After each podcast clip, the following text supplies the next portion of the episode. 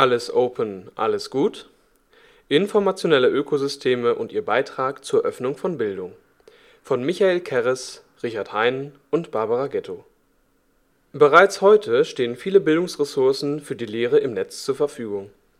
Doch um das Ziel einer Öffnung von Hochschule zu erreichen, wird ein offenes informationelles Ökosystem erforderlich, in der die Vielfalt von Inhalten und Anbietern sichtbar wird Ressourcen unterschiedlicher Granularität und Lizenzierung werden in einem solchen verteilten föderierten System zusammengeführt. Offene Bildungsressourcen Was bedeutet Openness für Bildungsmedien? Der folgende Beitrag zeigt auf, dass offene Bildungsressourcen eine Chance für die Bildung darstellen, aber die Forderung nach einer Öffnung von Hochschule nur zum Teil einlösen. In der Machbarkeitsstudie des Bundesministeriums für Bildung und Forschung kurz BMBF) zu Infrastrukturen für offene Bildungsressourcen nach Ingo Blees wurde die Bedeutung offener Bildungsressourcen für die verschiedenen Bildungssektoren untersucht. Unter Bildungsressourcen werden dabei neben intentional für Lehr und Lernprozesse angefertigte Materialien auch digitale Werkzeuge und Informationen verstanden, die für Lehr und Lernzwecke bereitgestellt werden.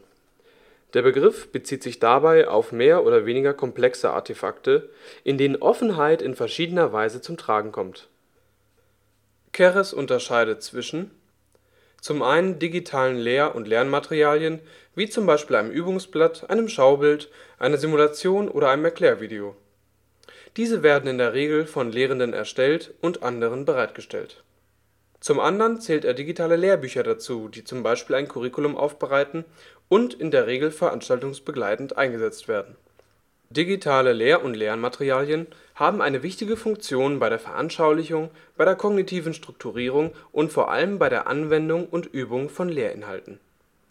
Um Fertigkeiten und Kompetenzen zu entwickeln, werden aber differenzierte Übungsmaterialien benötigt.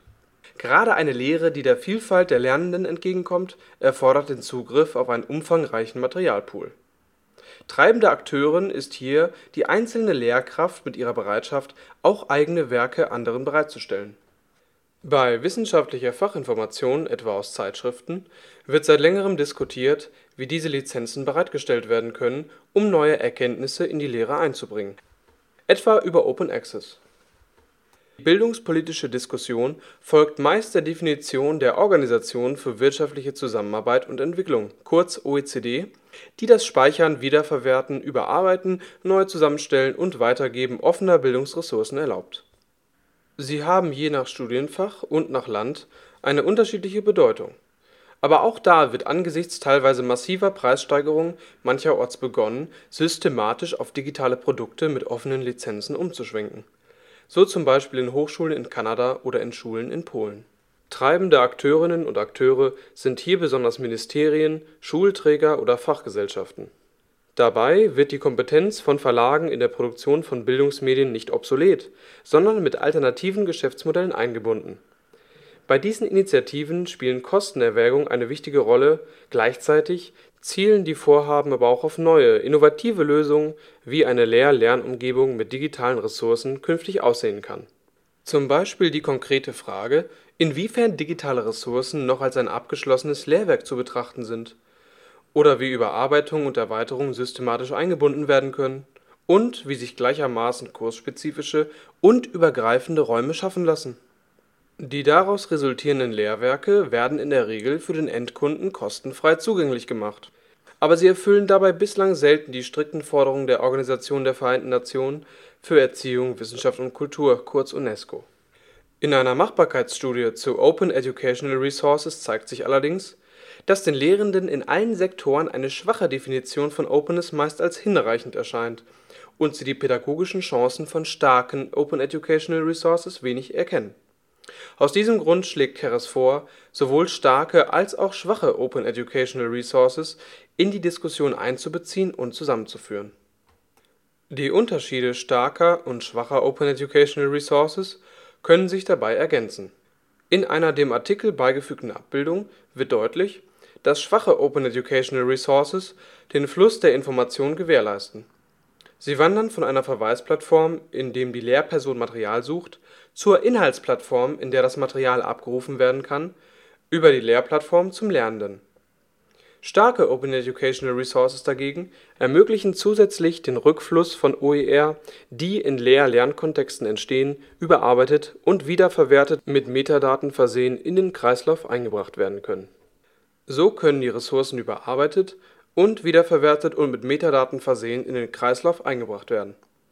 Zudem ergeben sich bei der Bereitstellung schwacher Open Educational Resources keine technischen Hürden bei der Dissemination starker Open Educational Resources hingegen besteht eine Reihe von Herausforderungen in der Implementation.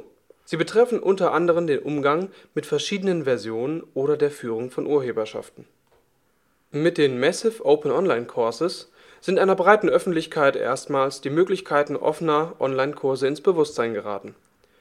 Sie vermarkten an sich lang erprobte Konzepte des Lernens mit digitalen Medien und das in großem Maßstab doch Wiley kritisiert diese Entwicklung mit drastischen Worten: „ The idea that someone somewhere believes that open educational means open entry to fully copyrighted courses with draconian terms of use is beyond tragic. “Denn Massive Open Online Courses basieren überwiegend auf nicht offenen Materialien.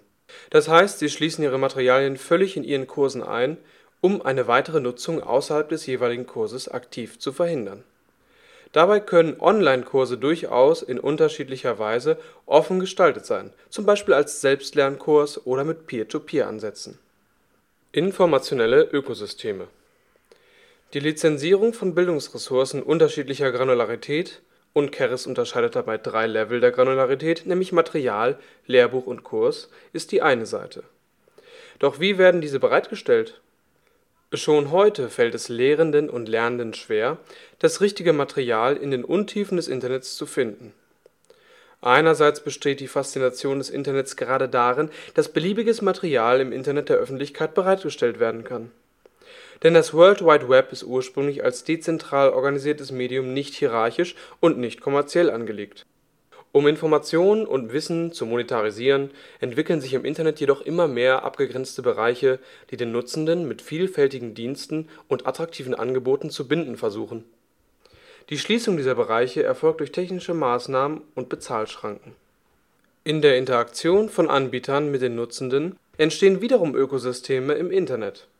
Die Nutzenden tragen durch eigene Inhalte dazu bei, dass die bereitgestellten Bereiche mit Leben gefüllt werden so geraten nun noch weitere Akteurinnen und Akteure in den Blick, nämlich die Produzierenden von Ressourcen, Redaktionen und Agenturen, die diese selektieren, bewerten und bereitstellen, und weitere intermediäre Akteurinnen und Akteure, die letztlich diese informationelle Umwelt maßgeblich beeinflussen.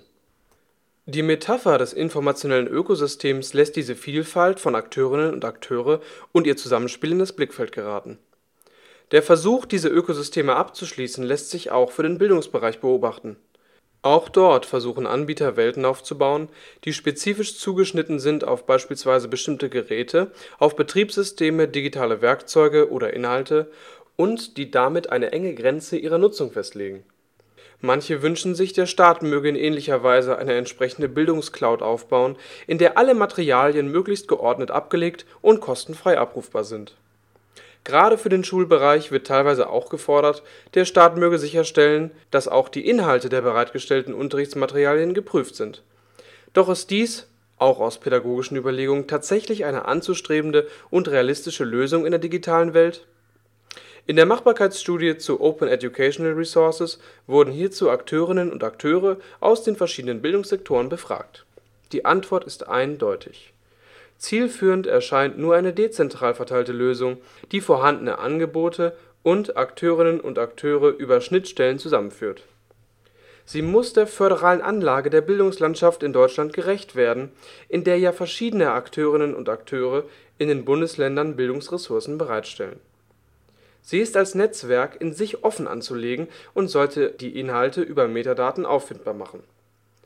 Die Anbieterinnen und Anbieter speisen Metadaten ein die das Finden von Materialien über alle Anbieterinnen und Anbieter hinweg unterstützt. Eine solche Lösung kommt der pädagogischen Forderung nach, wonach es nicht das eine Material zu einem Thema geben kann und auch nicht die eine oder den einen Anbieter von Material. Auch die Frage der Qualitätssicherung ist im Internet neu zu stellen.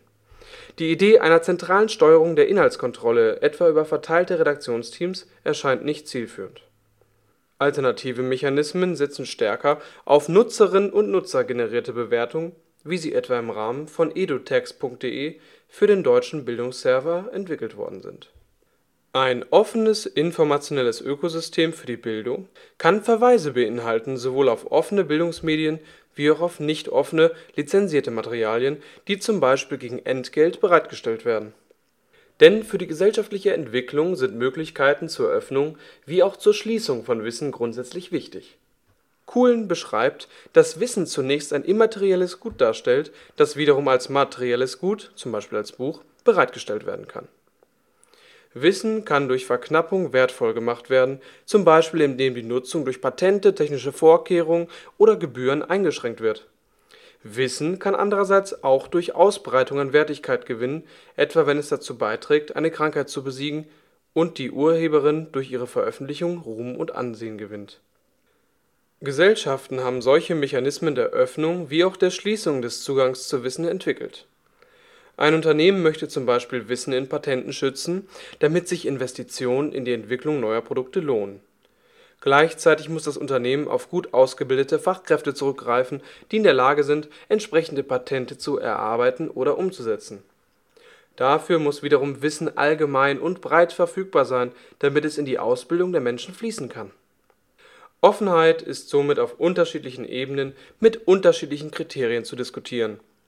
Offenheit hat auf jeder Ebene eine eigene Funktion und die Offenheit auf einer Ebene bestimmt nicht automatisch die Offenheit einer darüberliegenden Ebene Offene Bildungsressourcen führen nicht automatisch zu einem offenen informationellen Ökosystem und dieses führt auch nicht automatisch zur Öffnung von Bildung. Wenn wir das Ziel anstreben, den Zugang zu Bildung in der Gesellschaft zu erhöhen und Bildungsgerechtigkeit zu ermöglichen, dann kann dies sowohl in einem offenen wie auch in einem geschlossenen informationellen Ökosystem erfolgen. Nüchtern betrachtet müsste man also zugeben das Ziel einer offenen Bildung im Sinne des Bildungszugangs ließe sich durchaus mit geschlossenen Bildungsressourcen in einem geschlossenen informationellen Ökosystem verfolgen. Gleichwohl würde dies aber eine grundlegende Einschränkung der Bildungsarbeit selbst beinhalten. Wenn wir Bildung als multiperspektivisch und diskursiv angelegtes gesellschaftliches Projekt auffassen, dann benötigen wir vielfältige Bildungsressourcen von vielen Anbieterinnen und Anbietern, die sich im Wettstreit miteinander im Lehr und Lernprozess wiederfinden sollen die Aufgabe des Staates besteht dann darin sicherzustellen, dass ein solches offenes informationelles Ökosystem für die Bildung entstehen kann. Für dessen Betrieb werden kommerzielle Anbieterinnen und Anbieter erforderlich, und insofern ist dies keine Absage an Verlage, Agenturen oder andere professionelle Akteurinnen und Akteure. Würde man die Entwicklung des informationellen Ökosystems allerdings den freien Marktkräften überlassen, besteht die Gefahr dass dessen Schließung schnell und grundlegend stattfindet, und genau dies wäre mit unserer kulturell gewachsenen Vorstellung von Bildung kaum vereinbar. Die Autorin und die Autoren dieses Beitrags sind am Learning Lab der Universität Duisburg-Essen beschäftigt. Unter dem Motto Exploring the Future of Learning werden am Learning Lab gemeinsam mit Partnerinnen und Partnern aus Schule, Hochschule und Erwachsenenbildung sowie Weiterbildung Lerninnovationen mit digitalen Medien entwickelt und Strategien für die Digitalisierung in der Bildung erarbeitet. Den gedruckten Beitrag finden Sie in Ausgabe 2 von Synergie – Fachmagazin für Digitalisierung in der Lehre, herausgegeben von der Universität Hamburg. Mehr Informationen auf www.synergie.uni-hamburg.de